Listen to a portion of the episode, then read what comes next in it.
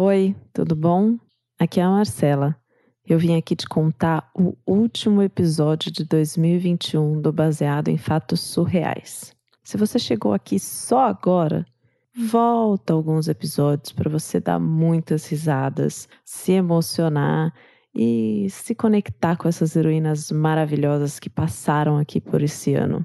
Esse é um podcast onde eu recebo histórias de mulheres comuns mas incríveis, que passaram por situações surreais na vida delas. E aí elas mandam essa história para cá, por e-mail, seja em texto ou em áudio, e aí eu ou uma das minhas convidadas vem aqui contar essa história para você que está aí do outro lado do radinho, em primeira pessoa e de maneira anônima. É uma viagem, é muito legal. É tão legal que tem um grupo de pessoas incríveis que apoiam esse projeto e me ajudam a coproduzir o baseado em fatos reais. São os apoiadores. Você quer fazer parte desse grupo? bfsurreais.com.br barra contribua. Eu não posso deixar esse ano acabar sem dizer meu muito obrigado a cada uma das pessoas que ouviram baseado em fatos reais esse ano, que contribuíram para que ele continuasse acontecendo, para as mulheres que mandaram as suas histórias, para as ouvintes que mandaram suas mensagens, ora falando sobre o quanto elas se identificaram, ora lembrando de algum comentário que eu fiz no episódio e mandando uma mensagem especificamente para mim. Foi um ano muito gostoso nessa relação com vocês. Um ano diferente, porque esse podcast mudou bastante ao longo do ano, e um ano muito, muito gostoso. Obrigada por cada um de vocês que está aí do outro lado do radinho, que seguiu nessa jornada comigo. Agora, vamos para o caso real? Baseado em fatos surreais. Histórias de mulheres como nós. Compartilhadas com empatia, intimidade e leveza. Onde o assunto é a vida e o detalhe surreal. Quando chega final de ano, sabe? Passou os compromissos familiares, assim, de Natal. Eu gosto de pegar aquela semana que acontece depois do Natal até o primeiro dia do ano e passar em algum lugar fora de casa. Eu posso até repetir o lugar, mas eu prefiro que seja um lugar diferente cada ano, sabe? Mas às vezes não dá, né? Eu gosto por quê? Porque todas as vezes que eu passei o ano em casa, essa virada de ano em casa, o ano seguinte foi uma bosta. Sim, literalmente uma bosta. Inclusive, a última vez que eu passei o ano em casa, no ano seguinte, minha mãe morreu. Você pode até estar tá achando que eu sou muito supersticiosa, que isso, enfim, uma coincidência terrível. Eu prefiro seguir com o meu ritual de sair de casa. Então, chegou o fim do ano pandêmico de 2020 e eu precisava dar um jeito de passar em algum lugar que não fosse na minha casa, porque, nossa, esse ano já tinha sido tão assim surreal que eu precisava dar uma arejada mesmo, sabe? Só que tinham várias restrições.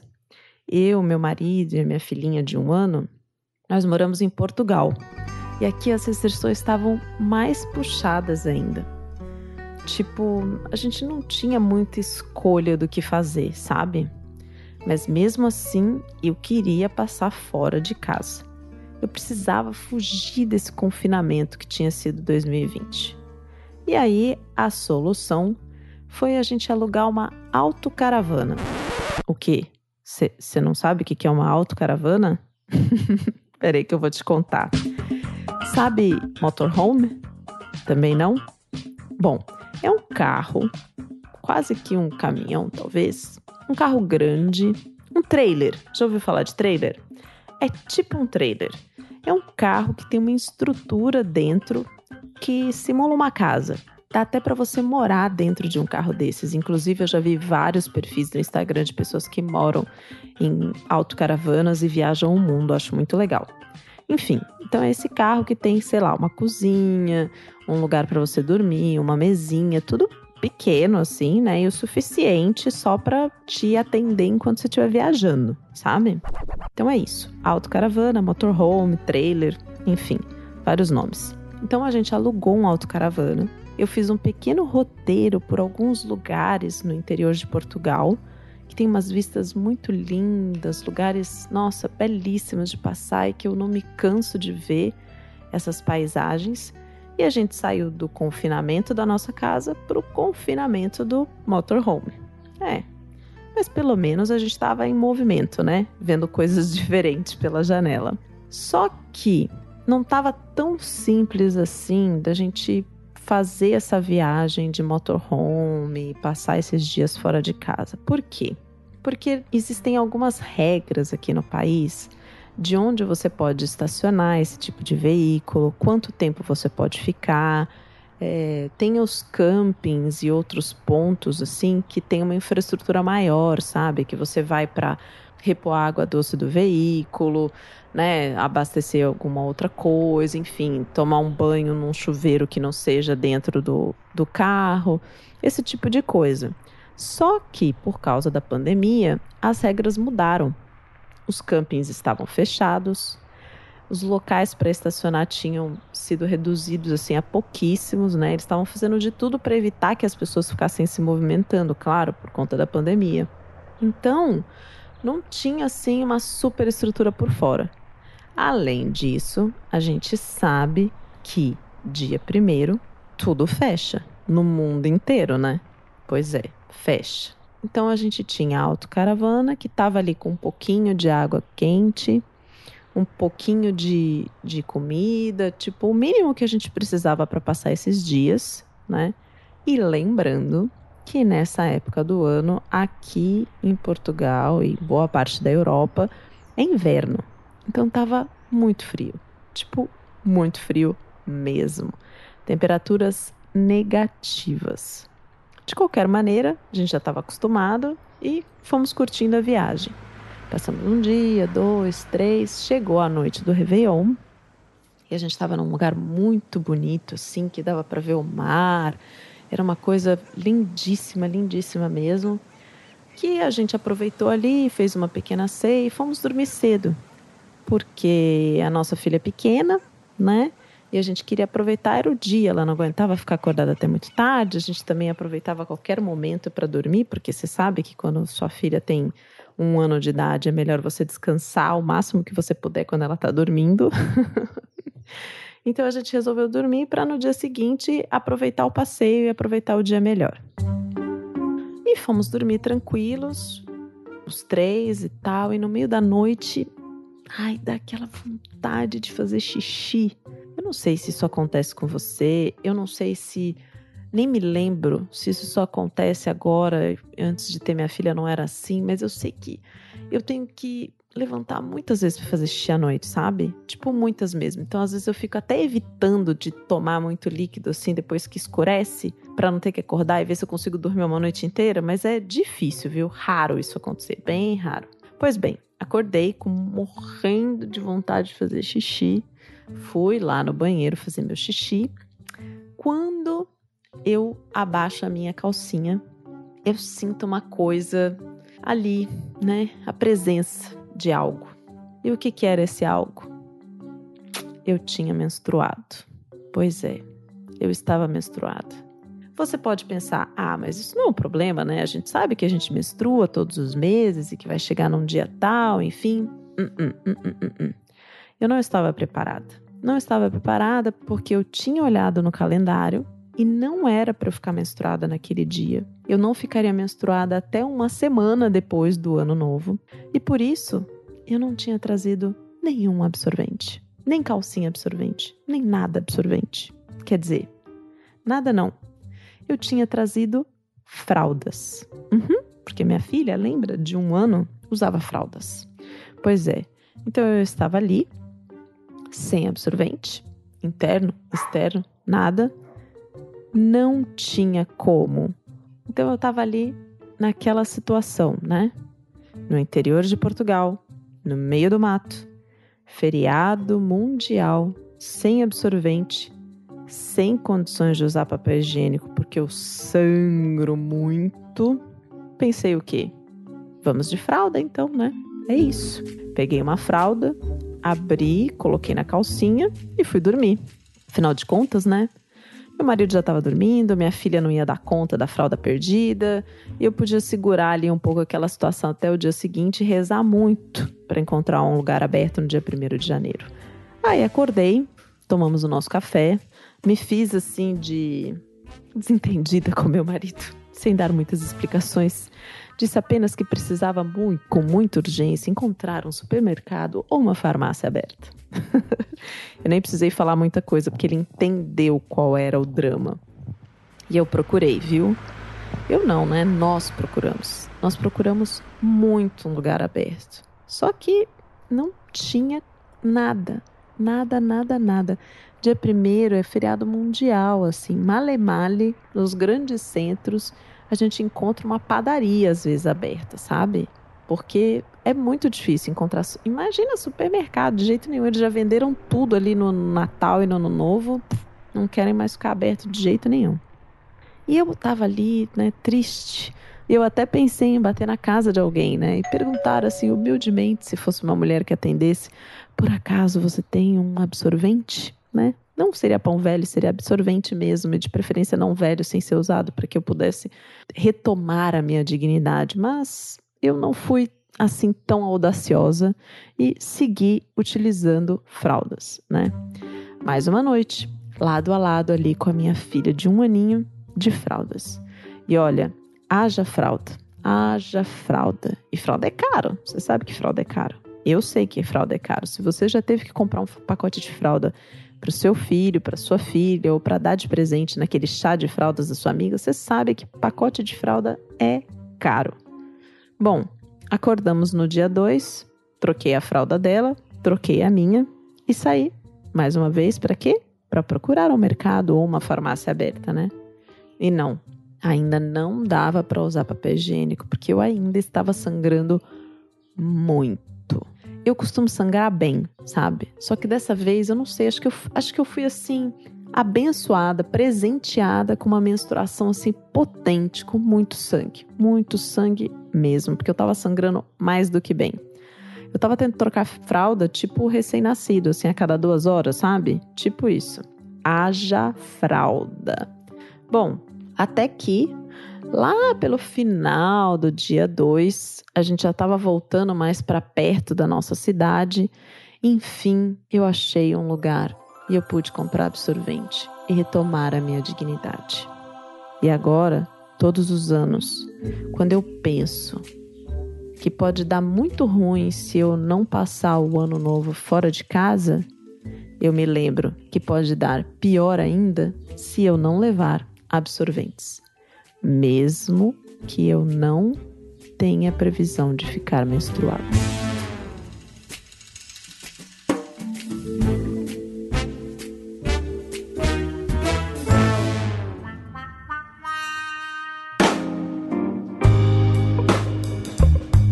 Uma mulher preparada, né?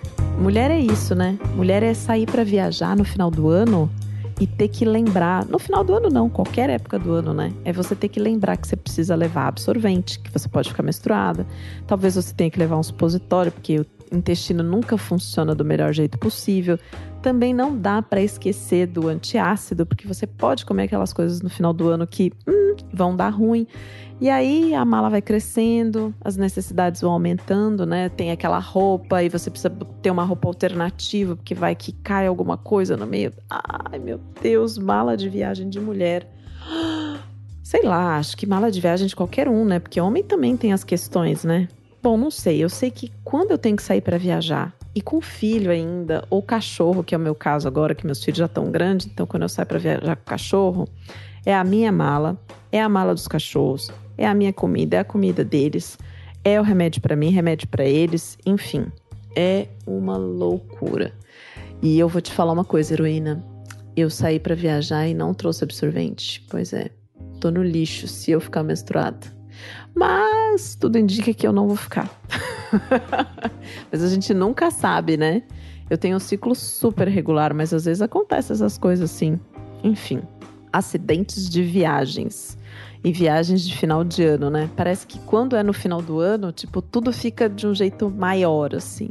Porque não dá para você simplesmente ir em qualquer lugar e comprar o que você tá precisando. E isso faz eu me lembrar da vez que eu viajei e eu tava grávida da minha filha.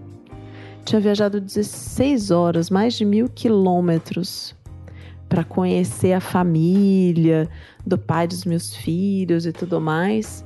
E aí, quando a gente chegou de viagem, eu gravidinha lá de uns quatro, cinco meses, ele abriu a porta da casa e falou: Seja bem-vinda à minha casa. E quatro homens armados entraram e renderam a gente. Ai, meu Deus, que desgraça.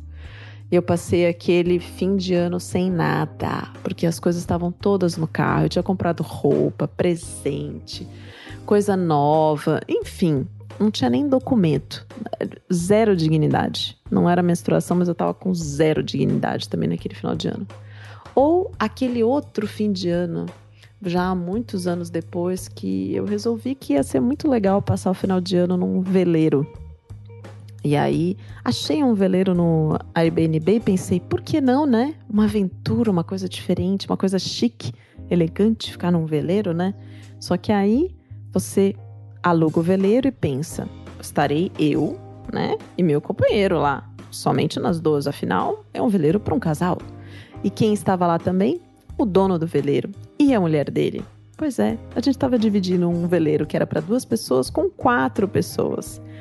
Entre festas, Natal e Ano Novo com eles, com camas improvisadas. E detalhe, não tinha água doce porque o português, que era dono do veleiro, achava que a água do mar era importante e suficiente para tudo, que era possível escovar os dentes na água do mar, que era possível fazer suas necessidades na água do mar, que enfim, tudo, banho, tudo, tudo. Se precisássemos cozinhar, água do mar, por que não?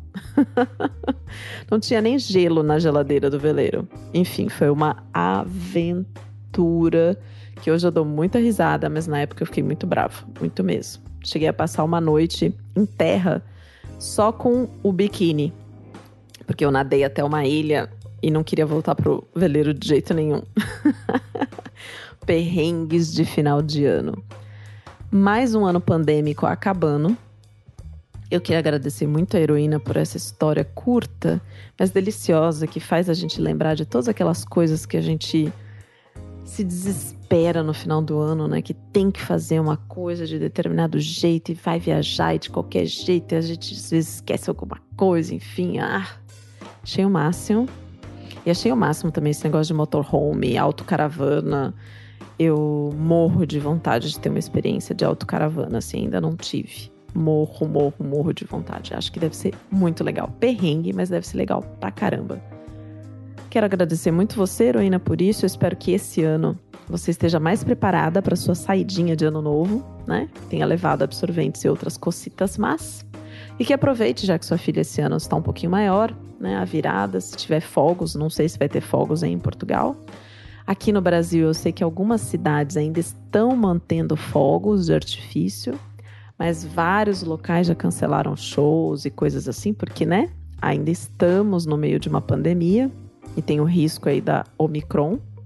E eu só quero desejar a você que esteve comigo aí em 2021 um 2022 de muita força, muita esperança, que a gente passe por esse ano e que a gente encontre energias né, extras nesse novo ciclo solar aí para seguir com todos os desafios que estão pela frente, inclusive uma nova pandemia bater na porta aí.